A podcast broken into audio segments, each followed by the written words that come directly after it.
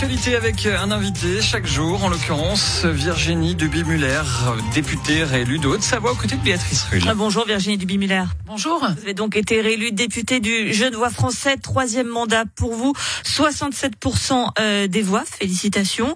Vous étiez face à un, candidat de gauche. Alors j'ai envie de vous dire, la victoire d'un candidat de gauche en Haute-Savoie, c'est comme la Suisse de l'Union Européenne, ça n'arrivera jamais de toute façon.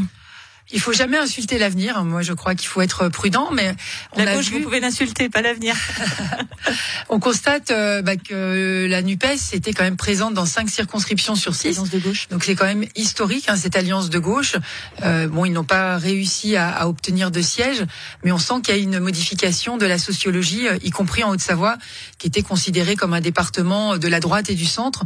Donc nous avons bien euh, résisté, mais pour autant, il faut quand même tenir compte de ces évolutions. 50 plus pour vous, donc comme député du Genevois français. Il y a de nombreux dossiers transfrontaliers, notamment euh, le plus urgent, la fin de l'accord transitoire sur les charges sociales et la fiscalité des travailleurs euh, européens de Suisse. En clair, cet accord permet aux frontaliers qui vivent en France de continuer à travailler depuis la France sans modifier à la fois leur régime d'imposition et leur assurance maladie.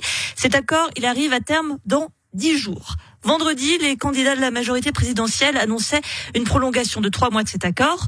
Nous avons contacté le département Genevois des Finances qui nous a dit, je les cite, ne disposer d'aucun élément confirmant une prolongation de trois mois de cet accord. Où est-ce qu'on en est, Virginie Duby-Muller? Alors, les nouvelles sont plutôt euh, rassurantes. Avec Cyril Pelva, donc mon collègue sénateur, nous avions également obtenu des assurances de la part du cabinet de Bruno Le Maire pour nous dire que ces accords amiables seraient prolongés au-delà du 30 juin. Euh, pourquoi? Parce que euh, ces accords donc découlent d'un règlement européen, que s'il fallait travailler sur ce règlement européen, on repart sur des années. Donc la, plus, la chose la plus simple, c'est de prolonger ces accords amiables qui étaient autorisés aujourd'hui en raison d'un cas de force majeure, en l'occurrence le Covid. Donc il faudra trouver, je dirais, l'objet qui justifie la prolongation de ces accords amiables conformément à ce règlement européen. Et euh, il y aura ensuite un travail qui va être effectué entre Berne et Paris euh, parce qu'évidemment, euh, il y a des modalités financières à établir. Il y a accord ou pas accord alors? L'accord, oui, il y est, mais, mais il y a des négociations qui sont en cours au niveau des gouvernements. En tout cas, c'est ce que nous a dit le cabinet de Bruno Le Maire. Mais ils sont conscients qu'il faut prolonger ces accords amiables sur le télétravail, qui vont dans le bon sens, à la fois pour les travailleurs, à la fois pour les entreprises et également pour l'environnement. Donc, donc, si je vous comprends bien, excusez-moi, je, je, me permets de, de vous demander une précision, mais là concrètement, en ce 20 juin, rien n'a été acté officiellement pour dire qu'il y a une prolongation après le 30. On est d'accord? Alors, acté officiellement, euh, non, mais euh, nous avons quand même eu euh, des contacts auprès du cabinet de Bruno Le Maire qui nous l'ont confirmé. Donc, vraisemblablement, les choses vont, vont aller dans le bon sens. Et moi, je ne suis pas inquiète sur la prolongation de ces accords amiables. Euh, alors également dans les dossiers euh, importants qui nous concernent, il y a ce quatrième projet d'agglomération du Grand Genève. Il vient d'être accepté par la Confédération qui a approuvé le prolongement de la liaison du tram Genève-Annemasse, donc jusqu'au quartier euh, du Perrier, quartier d'Annemasse. Hein. Également le prolongement de la ligne de tram de Nation au Grand Saconnet jusqu'à Ferney-Voltaire. On sait combien c'est compliqué pour obtenir des subsides de Berne. On pense évidemment, bon, c'était un autre temps peut-être, mais les, les fameux P plus R en, en, en Haute-Savoie qui n'ont pas été financés, retoqués par le peuple genevois. Ça, c'est un vrai ouf de soulagement pour vous? Oui, car euh, ce projet avait été retoqué dans le projet d'aglo numéro 3. Donc là, nous l'avons euh, remis euh, à l'ordre du jour. Il a été accepté. C'est une bonne nouvelle parce que ces fonds sont importants pour permettre le financement de, de, ce projet et cette extension. C'était attendu. c'est un choix qui avait été porté par le pôle métropolitain. Donc c'est un soulagement.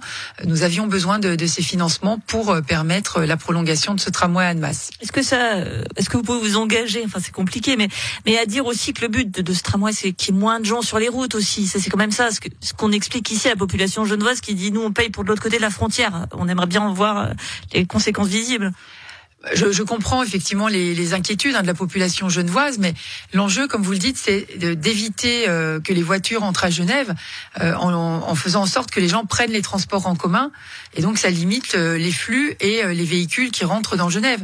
On voit aujourd'hui les résultats du Léman Express qui sont très positifs, qui ont dépassé les objectifs initiaux. Donc plus les gens prennent des transports en commun, moins vous aurez de voitures qui rentrent dans Genève et qui contribuent à aggraver la circulation. Euh, et c'est la raison pour laquelle Berne a été sensible à ce projet et, et on a assuré une partie du financement. Vous avez peut-être mieux réussi à faire le suivi du dossier aussi Les élus genevois, j'entends, est-ce qu'ils ont fait mieux leur boulot Dites-nous. Oui, euh, effectivement. Enfin, ils ont ils ont joué le jeu. Ils se sont mouillés aussi pour pour le défendre. Euh, et c'est parce que on travaille ensemble en bonne intelligence pour porter ces projets-là euh, qu'il y a eu une bonne écoute de la part de Berne pour pour entériner cette demande de financement. Et alors ça s'arrête pas là, puisque depuis une semaine, une opération de covoiturage financée par le pôle métropolitain du Genevois français, euh, auquel vous participez, l'association Autoroute et Tunnel du Mont Blanc. Euh, cette opération, donc, ils prennent en charge les trajets des covoitureurs. Alors euh, concrètement, comment ça fonctionne?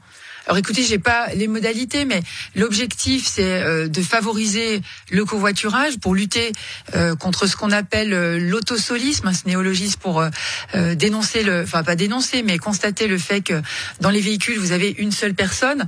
Donc c'est vrai que c'est pas toujours évident de trouver des personnes qui ont les mêmes horaires que vous, mais on a des sites, des plateformes aujourd'hui qui permettent, eh bien, de, de, trouver des personnes qui, qui ont ou les mêmes horaires que vous, travaillent à proximité. Et, c'est vrai que bah, ça se connaît euh, fortement, là encore, sur la circulation. Donc il faut continuer à, favoriser euh, ce covoiturage.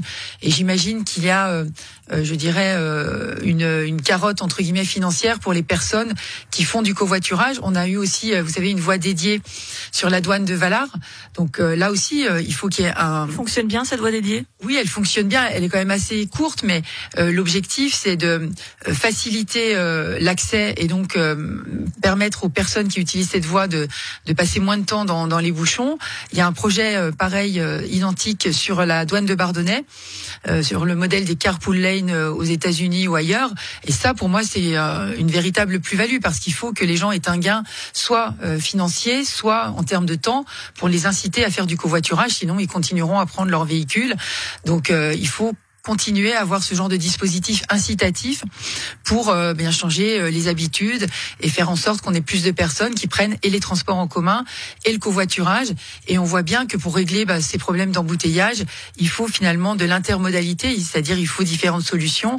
Je pense aussi aux pistes cyclables qui se sont euh, beaucoup développées. En Haute-Savoie, on met le paquet aujourd'hui sur la partie financement. On voit qu'avec les vélos électriques, ça a beaucoup changé la donne et qu'on a de plus en plus de pratiquants, ce qui est une bonne chose. Mais pour venir euh, en vélo à Genève notamment, il faut que ça se fasse dans de bonnes, dans de bonnes conditions de sécurité. D'où euh, l'enjeu de, de prévoir des pistes cyclables euh, côté français.